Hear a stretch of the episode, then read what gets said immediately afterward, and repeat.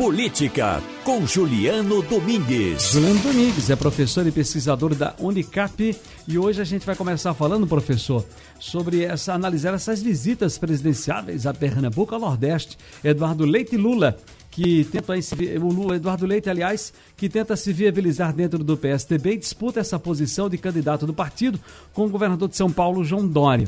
Leite chegou por aqui com um discurso moderado, tentando ser o ponto fora dessa polarização Lula-Bolsonaro. E já Lula né, também chegou aí, está visitando o Nordeste a partir do Recife, ouvindo um monte de gente, conversando com um monte de gente, né, para tentar fazer as suas alianças, alianças do seu partido, já avisando tudo em 2022. Boa tarde, professor Juliano Domingues. Uma boa tarde, Ciro, a você e a todo mundo que nos acompanha. Pois é, Ciro, o governador do Rio Grande do Sul, Eduardo Leite, ele tem dois grandes desafios pela frente e um roteiro desse, né, um, uma viagem dessa pelo Nordeste procura atingir os objetivos de superar esses dois grandes desafios. O primeiro grande desafio é ele vencer as prévias do próprio partido, do PSDB. É importante lembrar quem nos acompanha que o PSDB possui prévias partidárias, nos moldes daquelas que a gente visualiza quando acontecem as eleições nos Estados Unidos. Então, alguém que tem interesse em ser candidato pelo PSDB à presidência da República precisa primeiro vencer a prévia interna do próprio partido. E Eduardo Leite deve disputar nada mais, nada menos contra João Dória, governador de São Paulo. Então, não por acaso, o roteiro dele aqui em Pernambuco, por exemplo, incluiu encontro com lideranças como Bruno Araújo, que é presidente nacional do PSDB, e Raquel Lira, que é prefeita de Caruaru. Quem entrar nas redes sociais aí do Eduardo Leite vai poder visualizar essas fotos, ele passeando, por exemplo, pelo Alto do Moura, é, encontros dele com Bruno Araújo, com Raquel Lira. O segundo, o segundo grande desafio, é, Ciro, é, uma vez vencendo as prévias, se tornar conhecido nacionalmente. Então, uma viagem dessa ajuda ele a se tornar mais competitivo enquanto candidato à presidência da República. Isso porque as pesquisas apontam que ele ainda não é um candidato competitivo e talvez ele nem venha a ser, uma vez ganhando é, as prévias do PSDB. Então são dois grandes desafios. Por outro lado, a gente tem a visita de Lula ao Nordeste num quadro né, bem diferente. Isso porque Lula não precisa disputar prévias com ninguém, ele é um candidato né, mais do que natural do PT à presidência da República. Ele retoma aí uma iniciativa que já se tornou uma espécie de tradição né, atrelada à imagem dele, que são as caravanas, algo que começou lá no período pré-eleitoral de 1994, Ciro, você deve se lembrar, depois que ele perdeu as eleições de 89, logo em sequência ele caiu na estrada e criou aí as caravanas da cidadania, algo que ele é, manteve ao longo da sua atividade política. Ele deve percorrer seis estados em 11 dias, é isso que o roteiro prevê, além de Pernambuco está aí Piauí, Maranhão, Ceará, Rio Grande do Norte e Bahia. Do ponto de vista formal, o partido anuncia que a intenção da caravana é conhecer as demandas dos eleitores, mas na prática isso deve se refletir em articulações e encontros, como também nas redes sociais a gente pode observar. Né? Quem entrar na, no Instagram, por exemplo, na conta do Instagram do, do ex-presidente Lula, vai observar lá encontros, né, fotos de encontros dele, dele com lideranças do PSOL e também com lideranças do PSB. Lembrando aí que o Nordeste é, é estratégico né, numa eleição presidencial e que é, foi alvo aí de né, o alvo principal de políticas sociais nas gestões Lula e Dilma. Então, não por acaso ele faz esse, essa caravana aqui no Nordeste. Algo que ele só tinha feito até então em Brasília, nesses né, encontros de articulação. Agora apresenta aí uma dimensão maior, Ciro.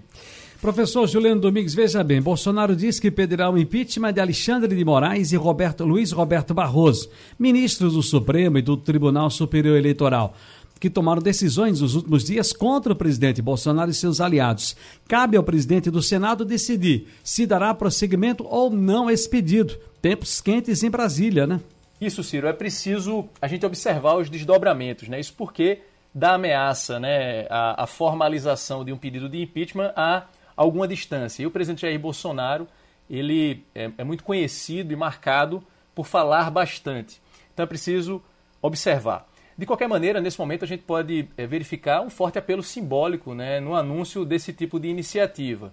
Isso porque mobiliza a militância, ajuda a mobilizar a militância dele em torno de uma pauta específica, de um adversário, e em especial os dois ministros é, que têm sido alvo preferencial do presidente Jair Bolsonaro, Barroso e Alexandre de Moraes.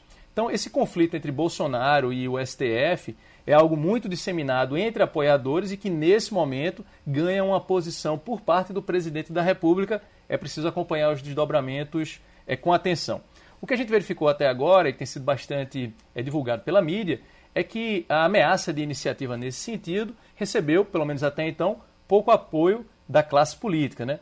É, esses apoios eles se restringiram muito mais àqueles aliados mais fiéis, né? Isso porque o custo, é, Ciro, a gente pode dizer assim, o custo de um embate né, dessa natureza é, é, é, entre um presidente que tem pouco apoio popular e uma instituição como o STF ou ministros do STF é algo muito arriscado para quem faz esse cálculo aí de embarcar ou não no apoio ao presidente. Então é esperado que de uma maneira geral é, os parlamentares né, na Câmara e no Senado eles sejam é, mais ponderados nesse sentido.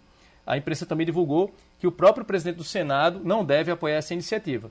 É importante, e provavelmente isso deve é, acontecer, mas é importante a gente acompanhar. E hoje mesmo, Ciro, foi divulgada uma nota assinada por três governadores, mais o governador do Distrito Federal, em apoio e solidariedade aos ministros do STF contra aquilo que foi classificado é, na nota como constantes ameaças e agressões. Então, assinaram os governadores de Alagoas, Amapá, Bahia, Ceará, Distrito Federal, no caso, Espírito Santo, Maranhão, Paraíba, Pernambuco, Piauí, Rio Grande do Norte, Rio Grande do Sul, São Paulo e Sergipe. Nesse grupo, é claro, há governadores que são tradicionalmente de oposição ao presidente Jair Bolsonaro, mas de qualquer maneira, uma nota assinada por 13 governadores tem seu peso nessa correlação de forças, Ciro.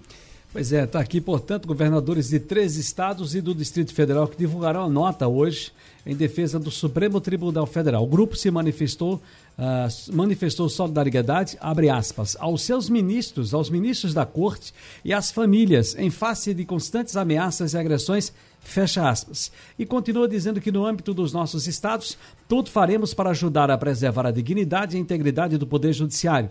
Renovamos o chamamento à serenidade e à paz que a nossa nação tanto necessita, afirmaram os chefes executivos estaduais nesse manifesto em favor da Corte Suprema. Ah, professor Juliano, muito obrigado obrigado. Mas antes, vamos fazer aqui uma pequena avaliação aqui no final, na sua saída, sobre o publicitário Duda Mendonça. Ele faleceu hoje lá em São Paulo, onde fazia um tratamento contra um câncer no cérebro. Esse cara foi um mago do marketing político. Qual é o legado que Duda Mendonça, no marketing político brasileiro, deixa para todos nós? Pois é, Ciro, a morte é, de Duda Mendonça, o anúncio né, da morte de Duda Mendonça, é algo que é, é, provocou aí uma, uma comoção entre profissionais de mídia, de comunicação e também da classe política. Duda Mendonça, ele certamente né, tem, tem vários cases aí de sucesso atrelados à sua imagem, é, mas certamente ele deve ficar marcado pela eleição de Lula em 2002.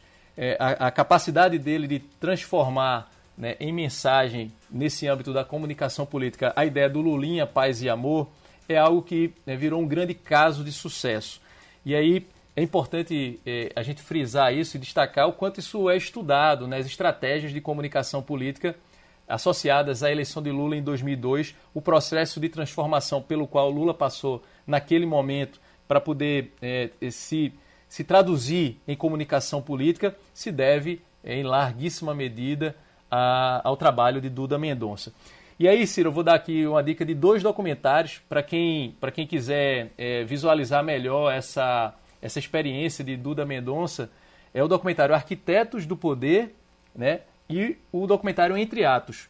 No documentário Arquitetos do Poder, Ciro, aqui rapidamente reproduzir uma fala do então senador Pedro Simon, e que ele diz que o Lula de 2002 era uma criação de Duda Mendonça e que Lula dizia o que Duda Mendonça é, queria que fosse dito, é, é, numa crítica que Pedro Simon faz naquele momento ao marketing político, à comunicação política.